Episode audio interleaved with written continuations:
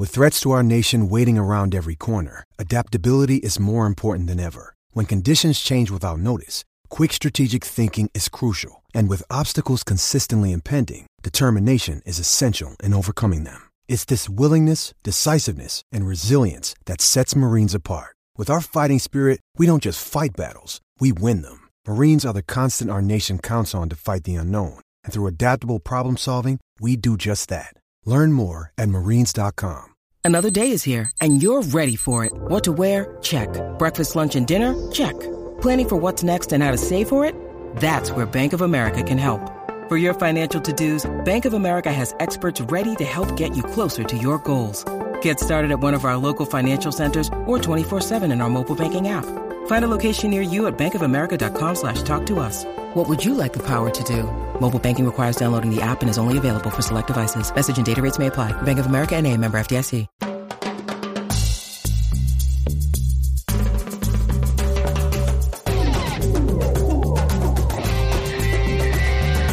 Buenos días, buenas tardes, eh, bienvenidos y bienvenidas a la previa.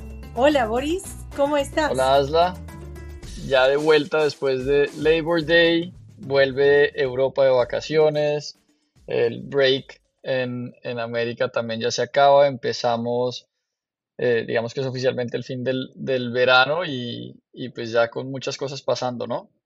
Sí, totalmente. Y te voy a contar una cosa interesante. Yo ya es, yo no estoy en Nueva York todavía, no pude volver. Estoy en Reno, Nevada. Eh, salí ayer de una fiesta muy importante que salió un poco más difícil que pensábamos y hicieron una fiesta anoche. Yo no lo vi, ya estaba afuera. Ellos celebran el día Labor Day como un fin de año, así que celebraron Happy New Year anoche.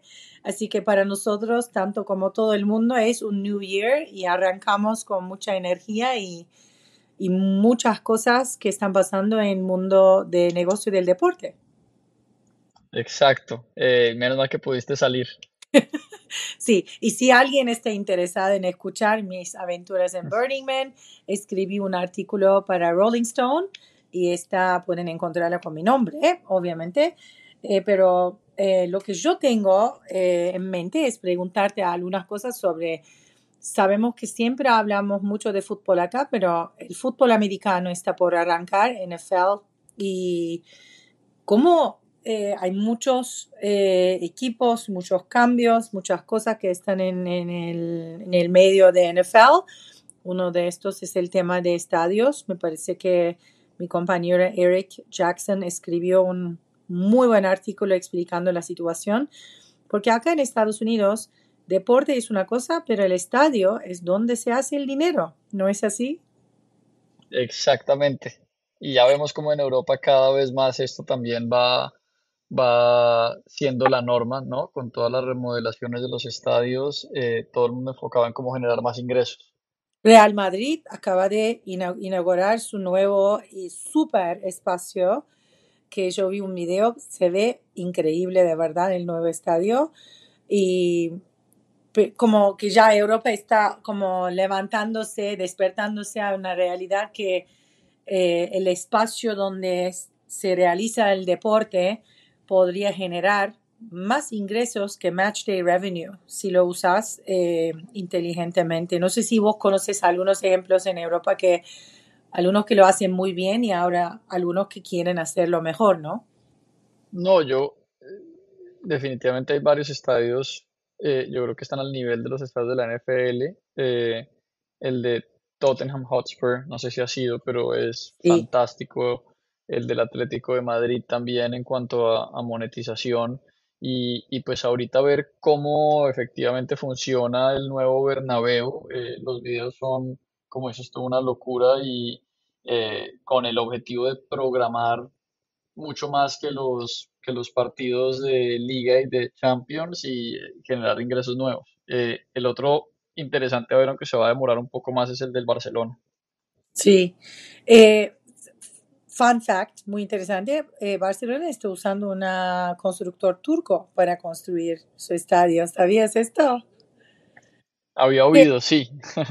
Sí, pero sabe que están digo, no sé suficientemente para hacer un, un comentario, pero me parece que esta compañía tiene algunas, algunos proyectos muy peligrosos para el medio ambiente en Turquía.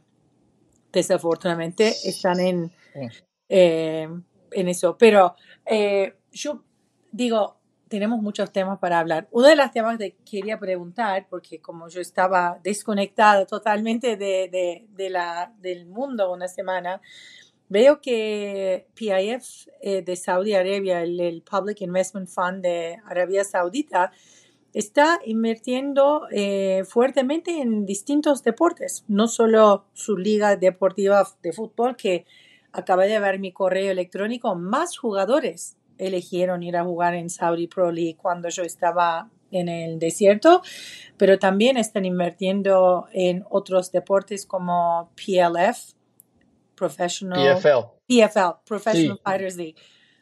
Es, esta va a ser una muy interesante porque yo creo que tiene dos, dos coyunturas. La primera, pues viendo lo que pasó con Live Golf eh, y cómo le forzaron, digamos, la mano a- al PGA Tour. eh, y ahora están backing a PFL, Professional Fighters League, es la liga de, de, digamos que, de MMA que le sigue a UFC en, en cuanto a tamaño e importancia. Eh, y ya está, hay mucha especulación sobre, eh, están yendo tras el pie de UFC y cuánto más van a invertir y yo creo que eso, eso va a estar bastante interesante poder hacer del tracking y eh, también viene un otro punto importante y es ambiciones globales. UFC sigue siendo un producto muy eh, americano, local, digámoslo así. Eh, tienen, tienen fanaticada en todos lados, pero en, general sus eh, eventos y, su audiencia y sus ingresos vienen principalmente de Estados Unidos. Yo creo que PFL tendrá un, un un poco más global y, y ver cómo, cómo compiten estos dos, ¿no? Yo no sé mucho de, de, de fighting. ¿Cómo entra WWE en este, eh, No, digamos, es diferente, digamos que es otro, es otro producto diferente. eh, yo creo que desde un punto de vista de, de negocios se apalancará mucho en, en la maquinaria que tiene UFC ahora que, que hacen el spin-off eh, a, a esta nueva entidad, pero, pero como producto yo creo que es bastante diferente. Y, y vos imaginas que con, con la inversión se ganaría más eh, fuerza y también como premios serán más eh, lucrativos para los fighters que están, Claro, ahí, ahí viene un tema de, de pelea por talento, eh, de eventos un poco más high profile, otra vez expansión global más, más acelerada. Eh, yo creo que, que si yo soy eh, Endeavor, estoy preocupado. Si no me equivoco, eh, durante el, el festival que hacen en Arabia Saudita de Riyadh Fest, que dura de noviembre hasta marzo por ahí, ellos trajeron UFC para hacer algunos fights importantes ahí, ¿no? Sí, y acuérdate que, y acuérdate que PIF eh, había hecho una inversión importante en Endeavor y cuando pasa todo lo de Khashoggi, Endeavor les devuelve el dinero. O sea que yo creo que también hay un tema eh, eh, que se está comentando mucho de si esto es también algún tipo de retaliation de cierta manera, pero no, no creo que valga la pena entrar en, en, estos assumptions. Yo creo que desde un punto de vista de negocio como tal, otra vez que PIF esté invirtiendo tan fuertemente en, en el competidor principal de UFC va a ser muy interesante. Sí, de verdad que, bueno, hay que estudiar un poco más el tema porque eh, yo pienso que PIF no va a parar con ahora este deporte o quieren realmente invertir en múltiples y diferentes deportes y es como que será interesante ver qué será su próximo target y, cómo entrará en ese mundo y o cómo cambiará PFL en general después de este momento. Yo digo, eh, la semana pasada, vos, la anterior, vos estabas de vacaciones y yo tuve la, digamos, y la posibilidad, la eh, posibilidad de ir a ver a Lionel Messi en Nueva York en su partido contra New York Red Bull y también conocer mucho eh, la parte de, negocio del, equipo Inter Miami em, CF y conocí su uh, Chief Business Officer, Xavier Sensi, y vos me mandaste preguntas y yo sabía que tus preguntas eran muy importantes, así que yo lo entrevisté solita, tuvimos la suerte de tenerlo en la oficina, así que si querés, hablamos un poco, ahora pasamos de vuelta al tema principal de los últimos meses, eh, Inter Miami CF, el éxito del equipo y también la parte del negocio y cómo trajeron eh, Leonel Messi a Estados Unidos. Si querés, vamos a escuchar un poco y después tomaremos nuestra conversación de vuelta. Eh, hola, eh, Xavier. déjame empezar. Bueno, tengo un invitado especial esta semana. Boris está de viaje. Yo estoy sola en Nueva York y tengo la suerte de recibir una persona que eh, está detrás de una operación muy importante para el fútbol en Estados Unidos, el Chief Business Officer de Inter Miami, Xavier Asensi. Bienvenido. Hola, ¿qué tal, Ashley? ¿Cómo estás? Muchas gracias. Muy bien, muy bien. Eh, como te dije, yo tengo un co-anfitrión, Boris Gartner, el CEO de la Liga Norteamérica. Él no está con nosotros hoy porque está de viaje y yo voy a intentar de hacer el trabajo sola, que siempre su eh, input es muy importante porque él siempre tiene muy buenas preguntas para nuestros invitados, pero a ver si yo puedo hacer todo eso solo hoy. Primero que nada, felicitaciones eh, en ganar Leagues Cup y tienen unos partidos importantes que vienen en la temporada como Inter Miami, pero yo quería empezar un poco eh, con tu carrera antes de llegar a Inter Miami. Vos fuiste el Chief Business Officer de Barcelona Football Club y podríamos decir que tu relación con Messi empezó desde allá, hace mucho tiempo que lo conoces. Sí, bueno, uh, gracias. Ya te comentaba, un placer poder estar aquí y obviamente uh, echamos en falta a Boris, le mandamos un, recado y cuando quieras, uh, si quieres, ya, ya lo volvemos a hacer también con él. a lo que tú me preguntas, sí, yo he estado 11 años en el Fútbol Club Barcelona, allí era el, el, CCO, me encargaba de todo lo que son los ingresos del Fútbol Club Barcelona. Y bueno, pues yo nací en, en Barcelona, siempre eh, he sido seguidor del club, también del Sabadell que es el equipo de, de, mi ciudad natal, te podría decir. Pero sí, la, la relación con, con Lionel, uh, desde un punto de vista profesional y pasional a nivel de, de, del deporte, pues viene de, muy lejos. Uh, y sí, tuve la suerte, básicamente, y ahora encantado de volver, de reencontrarnos en, en Estados Unidos, en Miami, obviamente. Y uno de, las, uno de los temas que queríamos hablar contigo, porque yo eh, siempre yo soy alguien que viene a Estados Unidos y el mundo de negocio del deporte de afuera, de punto de vista más europeo, suramericano de fútbol. Y acá obviamente el negocio del deporte en Estados Unidos es totalmente distinto. Más, eh, vos viniste a un club eh, como Fútbol Club Barcelona, que es uno de los más grandes clubes de fútbol del mundo, y ahora estás en el club seguramente más importante, digamos, de Estados Unidos, o estás haciéndose el club más importante en Estados Unidos. Entre eh, el negocio, eh, obviamente hay muchas diferencias entre negocio de eh, Barcelona y negocio de, Inter Miami. ¿Puedes compararlos un poco y a lo mejor hay cosas que, que, son parecidos y hay cosas que no son parecidos para que la gente que que nos esté escuchando afuera, que no conoce bien el negocio en Estados Unidos, más que nada, por, un énfasis a, como comparación al lado de MLS y Inter Miami.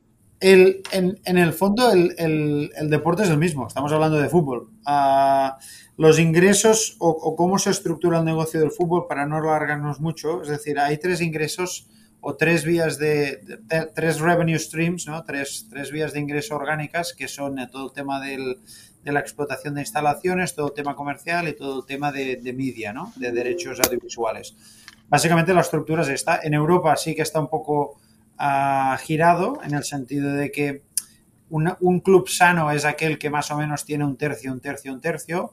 Esto tampoco no es muy representativo, pero sí que si decidiéramos una distribución de Gauss, ¿no? Es un poco lo que estaría en el medio, lo que sería lo correcto. También es verdad que en, Europa hay muchos equipos que viven, o como mínimo hablo por el, por el caso de, de, la Liga Española, de los ingresos de los derechos de televisiones.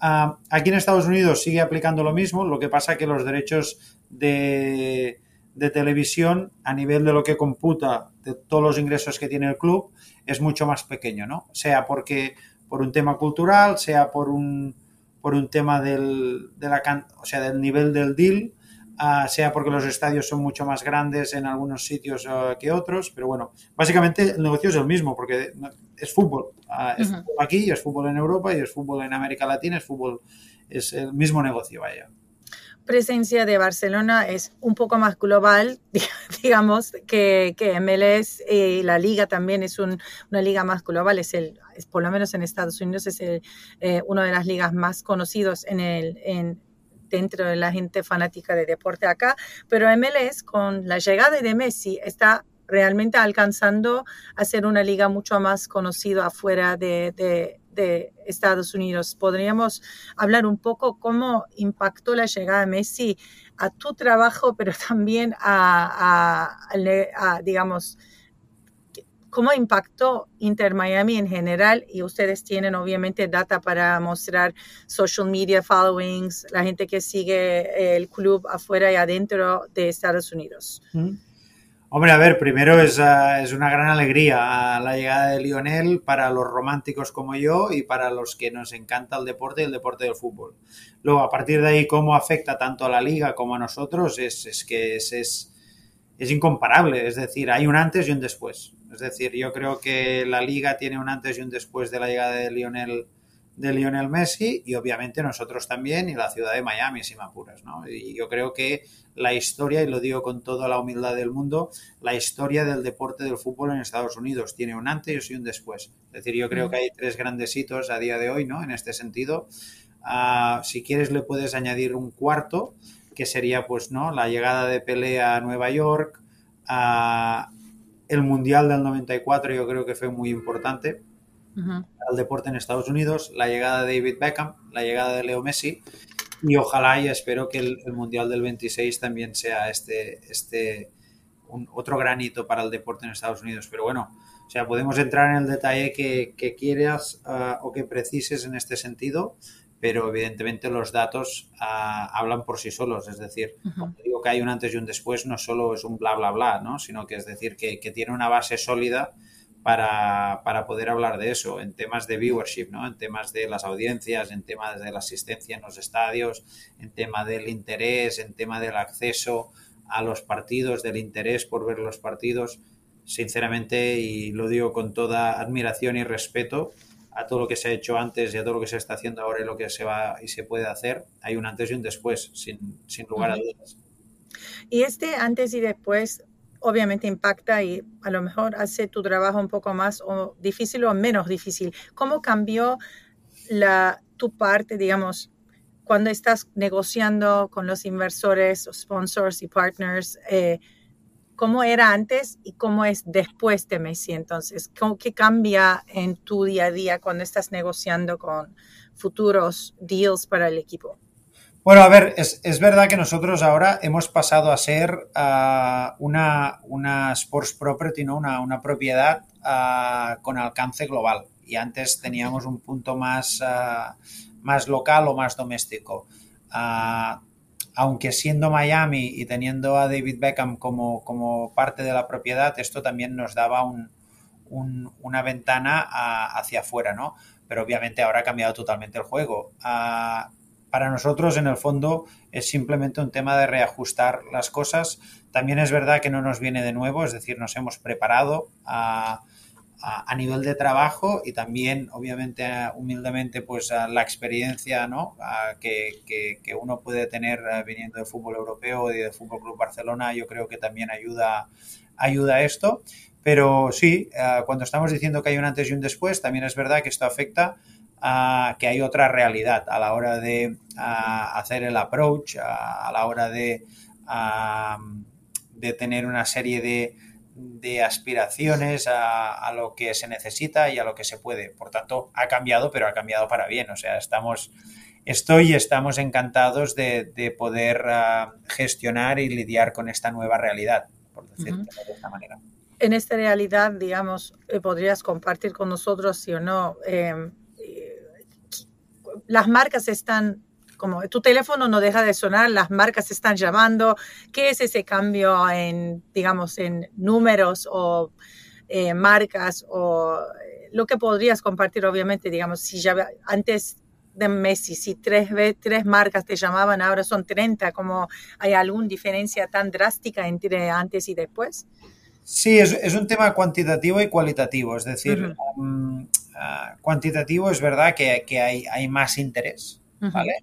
Ah, cualitativo quiere decir que el interés es más noble, ¿no? o sea, no, noble quizás, es, es, más real, es más de... o sea, no es solo un interés de saber y de ver cómo se puede ah, desarrollar o hacer una inversión en tema de soccer o en tema de, de Inter Miami, sino que es realmente hay un tema más de, timing por, la otra parte que no solo por la nuestra. Pero repito, es decir, en el fondo es, una gestión como podría ser, ah, o sea, el, tamaño en este sentido ah, te afecta en, el día a día y, en, el, en la carga de trabajo. Pero en el fondo es lidiar con, lo que tenemos y en el fondo, yo, yo, ponía el ejemplo, si me apuras, ¿no? que la gente, por ejemplo, comentaba, oye, ah, pues teniendo a Messi es, ah, y a Busquets y a Jordi Alba y a Beckham, etcétera, etcétera, estando en Miami, debe ser muy fácil, ¿no? Vender, bueno, depende, es decir, hay más interés, pero esto no quiere decir, decir que sea fácil, todo depende de lo que tú quieras o de lo que busques en función de la gestión de tus activos. Ah, y por tanto hay mucho trabajo detrás. Hay más interés, pero es verdad que nosotros también hemos subido la barra a nivel de, el listón a nivel de lo que buscamos y a partir de ahí también se van haciendo unos filtros. Pero bueno, bendita, bendita nueva realidad, ¿eh? Ah, estamos encantados, no te, no te, diré lo contrario. Eh, tú y yo hablábamos antes sobre una cosa que me dijiste que me, yo pienso que me emocionó y también me pareció muy interesante. Fútbol es distinto a los otros deportes en Estados Unidos, fútbol, soccer, lo que nosotros llamamos fútbol.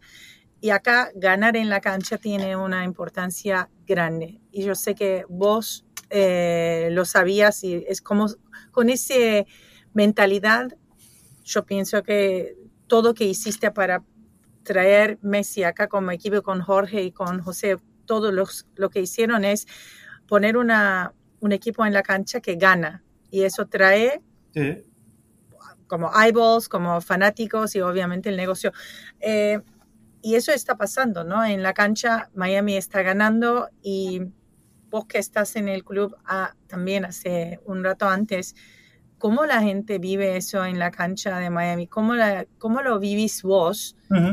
ahora que está ahí, los tres más importantes jugadores de Barcelona están jugando en MLS y en tu equipo y obviamente está poniendo mucha gente muy feliz porque ganar es lo último meta de un equipo de fútbol, ¿no?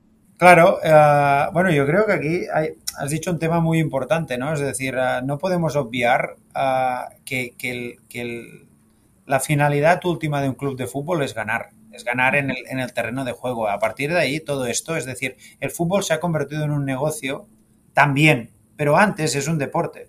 Y antes es la pasión, y antes es el, es el competir y el ganar. Es decir, todo esto, ah, y cuando lo hablamos con la propiedad, ¿no? Con, con, Jorge, José Más y David Beckham, es decir, esto no es llevar o tener a una celebrity para vender camisetas. O sea, en el fondo tú lo que estás haciendo es intentar armar las cosas para que el equipo sea competitivo y gane. Es decir, si, si, lo hacemos de una manera gráfica, es decir, lo que, lo que importa es lo que pasa en el campo. Es decir, tú, cuanto mejor sean los jugadores, más probabilidad tendrás de que ah, te lo pases bien, de que quieran tener el balón, Ah, de que marquen goles. Cuantos más goles marquen, más probabilidades tendrás de ganar partidos y por tanto de ganar títulos. Cuanto más títulos ah, generes y pases a ser un equipo ganador, más fácil te será conectar con la comunidad, con todo lo que esto implica. Cuanto más conectado estés con la comunidad, más capacidad tendrás a nivel de gestión de monetizar esa comunidad. Cuanto mejor o mayores sean los ingresos, mejor o mayormente podrás invertir en jugadores que te hacen que el equipo sea mejor y empezamos otra vez con todo el círculo. Esta es la base de todo. Es decir, a partir de ahí, la llegada de Lionel, de Sergio Busquets, de Jordi Alba, de Tata Martino, es decir, en el fondo busca esto, busca la competitividad y poder ganar en el terreno de juego. Y ahora, por suerte, se ha dado muy rápido. Se ha dado muy rápido, incluso por encima de, de lo que nosotros podíamos proyectar, porque igualmente estás hablando de un juego que siempre hay otro equipo y hay un rival delante, ¿no? Pero, pero ha sido espectacular y evidentemente se basa de esto. Uh, cuando estamos hablando de estos jugadores, no es porque, oye, los queremos aquí para vender camisetas o para vender entradas o para vender uh, patrocinios que también, y es una consecuencia, pero es muy importante poner los caballos delante del carro, no al revés. Es decir, lo primero es el fútbol y lo que pasa en el terreno de juego.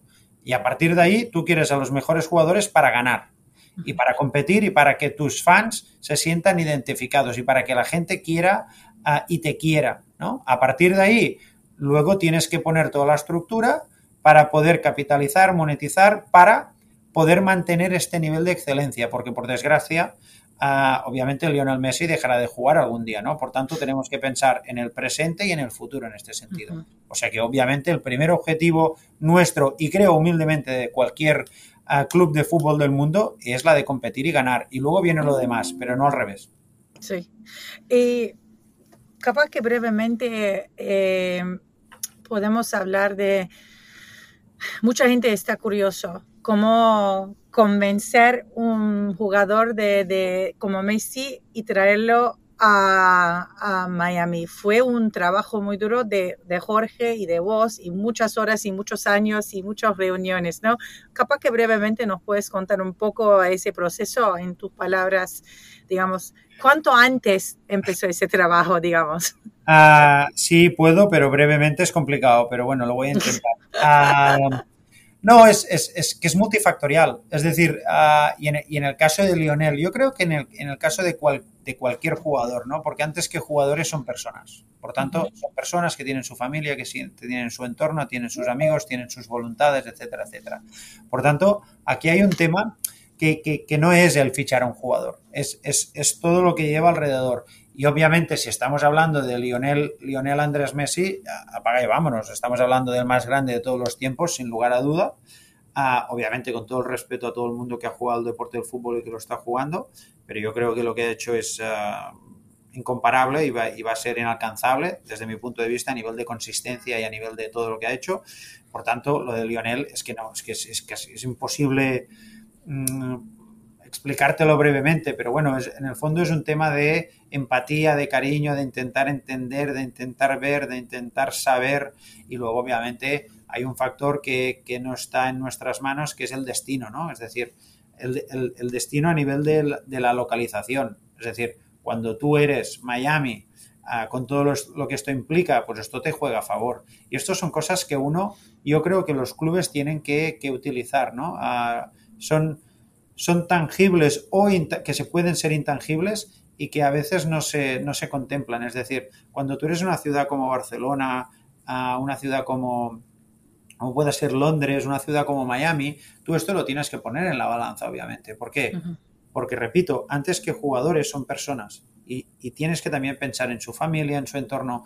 Esto ha sido, yo creo, un tema que, que, que suma mucho y, por tanto, no es un tema concreto o no es una duración uh, exacta de cuándo empieza, cuándo acaba, ¿no? Es decir, es, yo creo que es, es, es, todo un proceso, es todo un camino. Es más, la gente me pregunta, ¿no?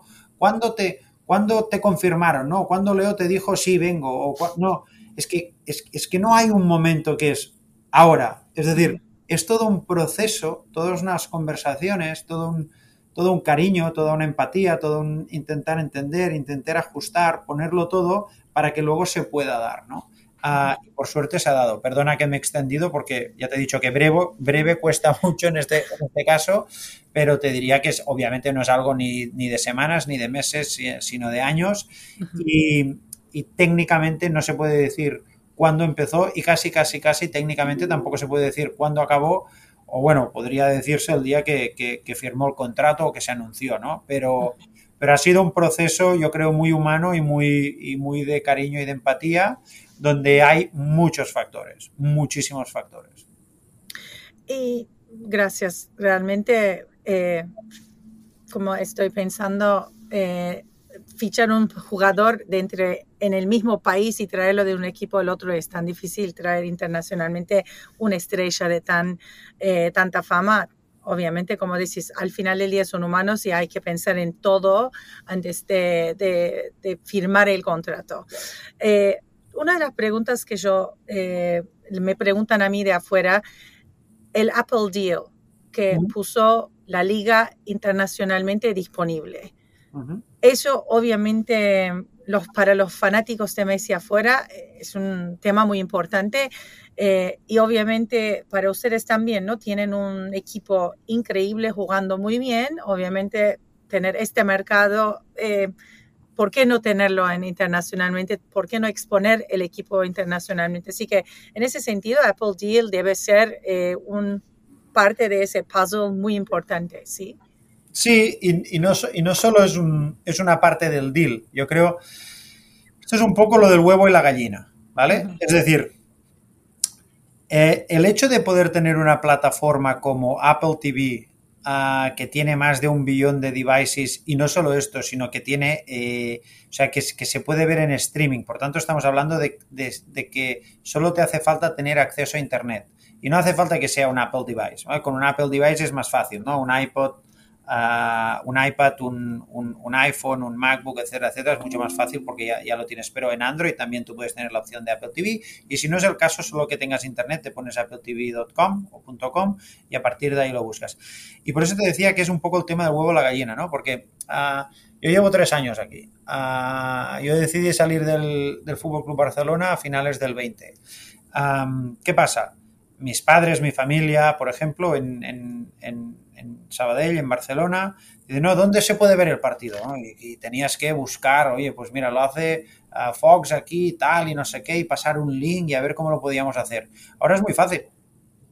Mi padre paga sus 4 o 5 euros al mes o lo que sea, uh, lo tiene ahí, lo ve siempre, uh, all access, y eso aplica pues para la gente que está en Europa, para la gente que está en Indonesia, para la gente que está en Japón, para la gente que está en China, para la gente que está en Brasil, en Argentina, en África, en cualquier sitio del mundo. Claro, esto, esto es espectacular. ¿Por qué?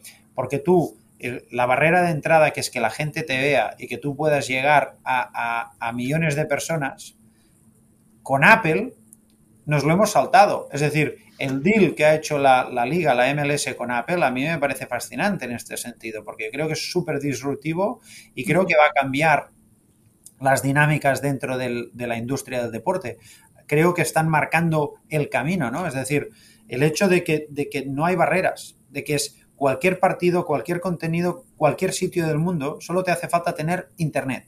Me parece fascinante. Y por eso digo lo del huevo la gallina. ¿Qué pasa? Dices, no, ah, la inversión que yo tengo que hacer en, esta propiedad es X. Bueno, es X en función de que de una serie de datos, porque a día de hoy nuestra industria cada vez más va al detalle y va a los hechos, ¿no? No, no solo a las palabras. Es decir, ¿cómo me puedes demostrar que yo tengo un retorno de esta inversión? Bueno, claro, es que te ve tanta gente. Si te ve tanta gente, luego tienes un media value X. Vale, ¿qué pasa? Antes yo tenía un techo. ¿Por qué? Porque tenía la distribución que tenía. Ahora no hay techo Ahora depende de que el producto sea bueno. Si el producto es bueno, y a los hechos me remito, por suerte nosotros, es decir, nos han visto millones de personas, ¿vale? Porque obviamente Lionel y el hecho de estar jugando finales y competir. Claro, ¿qué pasa? Esto te da unos números que luego vas al mercado y dices, ¿ves? Ahora me ve tantos millones de personas, que antes no lo podías hacer porque no había la tecnología. Y esto ha sido gracias a Apple y el acuerdo de la, MLS con Apple.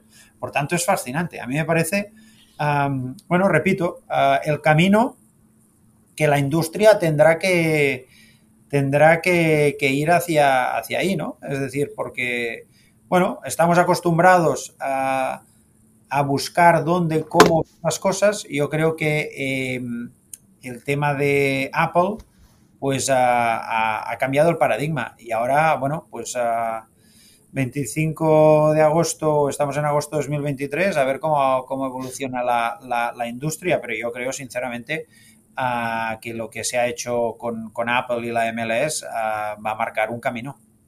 Definitivamente. Cuando dijiste el disruptor, eso es lo que, lo que Apple es en general de, de, en, en, tecnología y está dis, disruptiendo también el mundo deporte y cómo lo consumimos internacionalmente. Correcto. Yo tengo miles de preguntas para vos, pero una de las cosas que yo siempre pregunto a mis invitados eh, acá, ¿cómo lo ves el negocio de fútbol en general global y cuál es la, el peligro más grande que está enfrentando, yo, en tu opinión, eh, fútbol internacional? Wow. Porque es un negocio de, digamos, billones de dólares y sabemos que es un producto increíble, fans, no hay nada como fútbol afuera de Estados Unidos, más que nada. ¿Y cómo lo ves? ¿Cómo vos lo ves desde ahora acá, un poco a lo mejor distanciado de Europa, pero dentro de un mundo muy exitoso. Eh, sí, a ver, como... el, el, negocio del fútbol, ¿cómo lo veo? Uh, claro, a nivel, es, es, es, muy grande esto. O sea, es decir, uh, el, el, fútbol es el deporte número uno del mundo, uh, por un tema de, de, gente que lo ve, de gente que lo practica. Si te fijas, no hay barreras de entrada, es decir, cualquiera puede jugar a fútbol, tú puedes jugar descalzo o descalza casi con o sin balón, ¿no? Te puedes armar ahí un balón rápido y hace que sea muy aspiracional, ¿no? Es de, por tanto, estamos hablando del deporte número uno del mundo a nivel de todo esto. Um, yo ya te he comentado, yo soy un romántico, por tanto hay cosas que, que veo que a raíz de que el, el, fútbol es el deporte más global del mundo y con el que, tiene, el que tiene más potencial, esto hace que se vuelva un negocio. Y el hecho de que se haga un negocio hace que mucha gente aliena, o sea, ajena al, al, al, fútbol invierta. ¿Vale? ¿Qué pasa? Luego, cuando hay tantos intereses, se desvirtúa un poco el, la, la, la, naturaleza del deporte. Y por tanto se me hace difícil, una, poner el fútbol todo en el mismo sitio, en el mismo, en el mismo básquet, ¿no? Porque no es lo mismo el fútbol en África o en Asia que en Europa que en América, por ejemplo. Y dos, porque porque a, aparte de tener sus peculiaridades, hoy en día ha cogido o, tiene una, una, dimensión bastante com, o sea, compleja. ¿no? El otro día leía que se ha hecho una inversión de casi 5 billones de dólares en transfers en Europa, donde la Liga Española es menos de un 10%, por ejemplo, etcétera, etcétera, ¿no? Pero yo no me quedaba con el dato de, de la Liga Española, yo me quedaba con el dato de los 5 billones. Es decir, se han pagado, pagado 5 billones de dólares o casi 4 mil y pico millones de euros en transfers. Los transfers es la cosa más subjetiva del mundo. Porque, claro, que un jugador cueste 200 millones o 10, pues dependerá de que uno lo quiera vender o lo quiera comprar. Y a partir de ahí entramos en un terreno que no acaba de ser de, de mi agrado porque uh, no hay data, no hay ciencia detrás, ¿no? Mm. Sí que la puede ver, pero es compleja, ¿no? Uh, o es compleja de argumentar. Por tanto, ¿dónde veo que va el fútbol? Que era tu pregunta. Primero, es lo que te digo, es complicado hablar del fútbol a nivel global, pero mm, ya que me lo preguntas, pues creo que seguirá siendo el deporte número uno del mundo por un tema de lo que estamos diciendo, a nivel de, audiencias, a nivel de interés, a nivel de no barreras de entrada pero sí que es verdad que veo cosas en el fútbol que creo que, sean... Oh, que, no es el fútbol que, un, que a un romántico le, le, le, pueda gustar más, ¿no? Pero bueno, es en el mundo en el que vivimos uh, y repito, a, raíz de la dimensión que tiene, se ha vuelto un negocio y por tanto se tiene que, que gestionar. Y yo soy parte uh, minúsculamente, ¿no? Pero de, de, de, esta industria, por tanto tampoco, es decir, es, es navegar con ello, ¿no?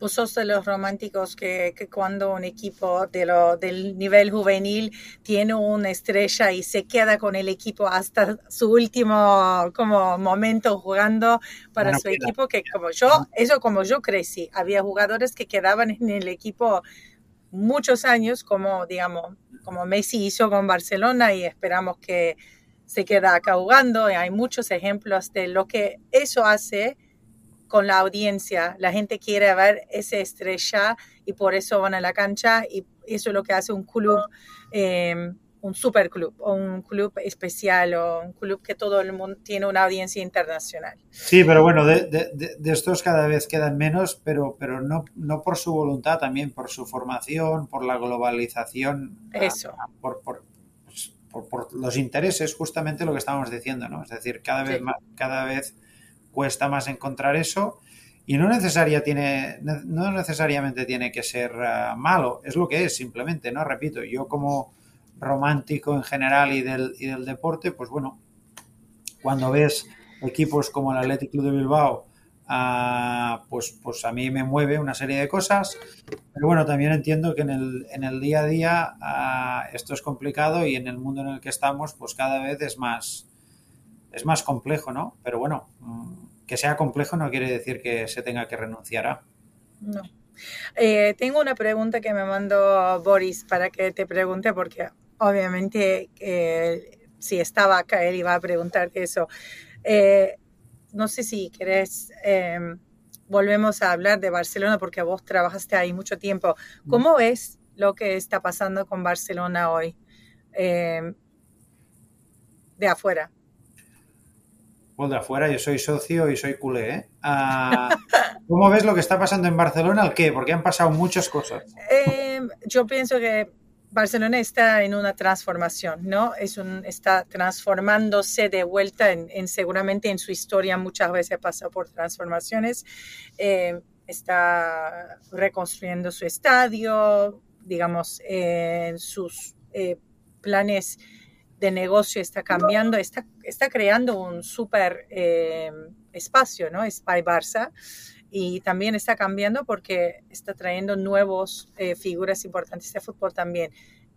En general, en el mundo de los super equipos, ¿cómo lo ves Barcelona de afuera hoy, pensando en negocio y también futbolísticamente?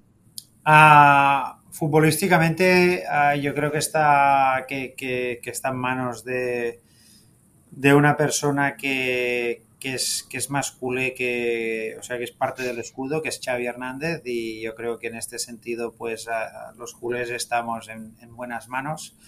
Uh, y a los hechos me remito también. El año pasado uh, se volvió a ganar, a ganar la liga, que es el torneo de la regularidad, o sea que esto es, es un hecho. Uh, a nivel de gestión y siendo muy respetuoso, pues uh, y como, como, socio del Fútbol Club Barcelona y como culé, pues te puedo decir que, que preocupado.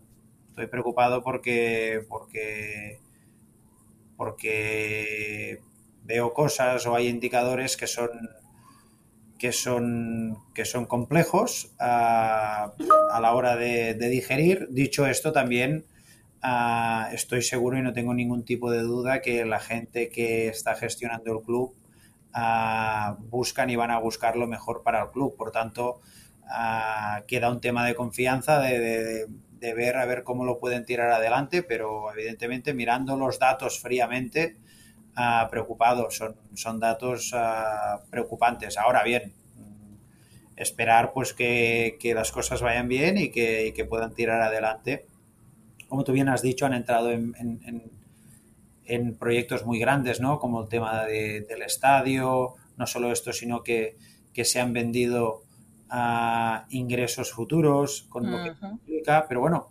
oye, no, no queda más que, que, confiar y esperar que y esperar que las cosas vayan bien. Repito, no tengo ningún tipo de duda, ¿no? Que, que ahora y siempre, pues la gente que pueda estar al, al, al, al cargo de, del Fútbol Club Barcelona lo que busca es lo mejor para el club. Y repito, y a nivel deportivo, uh, con Xavi Hernández, yo creo que no se puede estar en mejores manos o en una de las mejores manos ¿no? se, que, que, puede estar. Por tanto, a ver, a ver cómo, a ver cómo irá. Han empezado la liga relativamente bien, cuatro puntos de seis. Um, bueno, a ver, bueno, muchísimas gracias. Digo, tengo mil preguntas para vos, pero vamos a terminar acá porque yo quiero invitarte de vuelta en unos meses, seguramente con Boris. Volveremos a preguntarte mil preguntas más.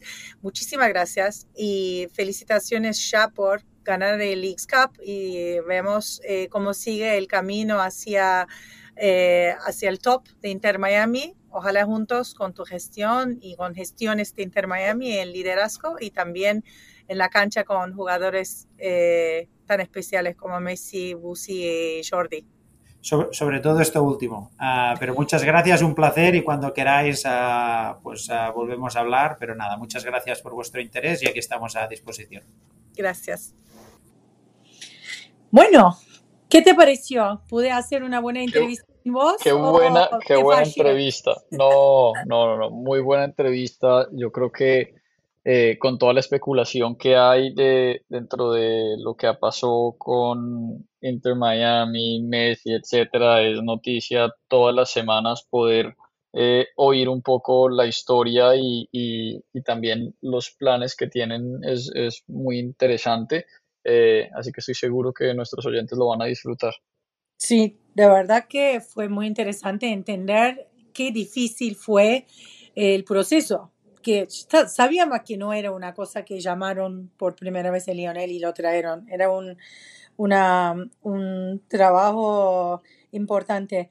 Pero cuando veo eh, los partidos de Inter Miami contra Nashville, hay un tie y están, siguen ganando. Y el próximo está el partido Inter Miami el sábado a las 4 y 30 de la tarde contra Sporting Kansas City. Vamos a ver qué va a hacer la pulga y, y Inter Miami y si o no van a poder salir a postseason. Pero como siempre, vamos a estar acá en dos semanas con temas más importantes del negocio del deporte mundialmente y con invitados o invitadas especiales. Así que, Boris, ¿vos quieres cerrar el episodio hoy, please? Esperando que, que, vuelvas a Nueva York. Eh, próximo capítulo también invitados muy especiales y más análisis y contexto de la industria del deporte. Sí, y hasta entonces. Hasta luego.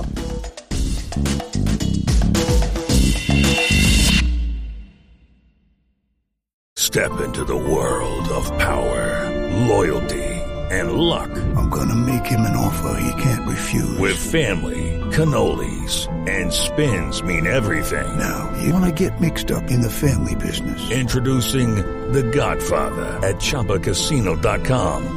Test your luck in the shadowy world of The Godfather slot. Someday, I will call upon you to do a service for me. Play The Godfather now at Choppacasino.com. Welcome to the family. No purchase necessary. VGW Group. Void where prohibited by law. 18 plus. Terms and conditions apply.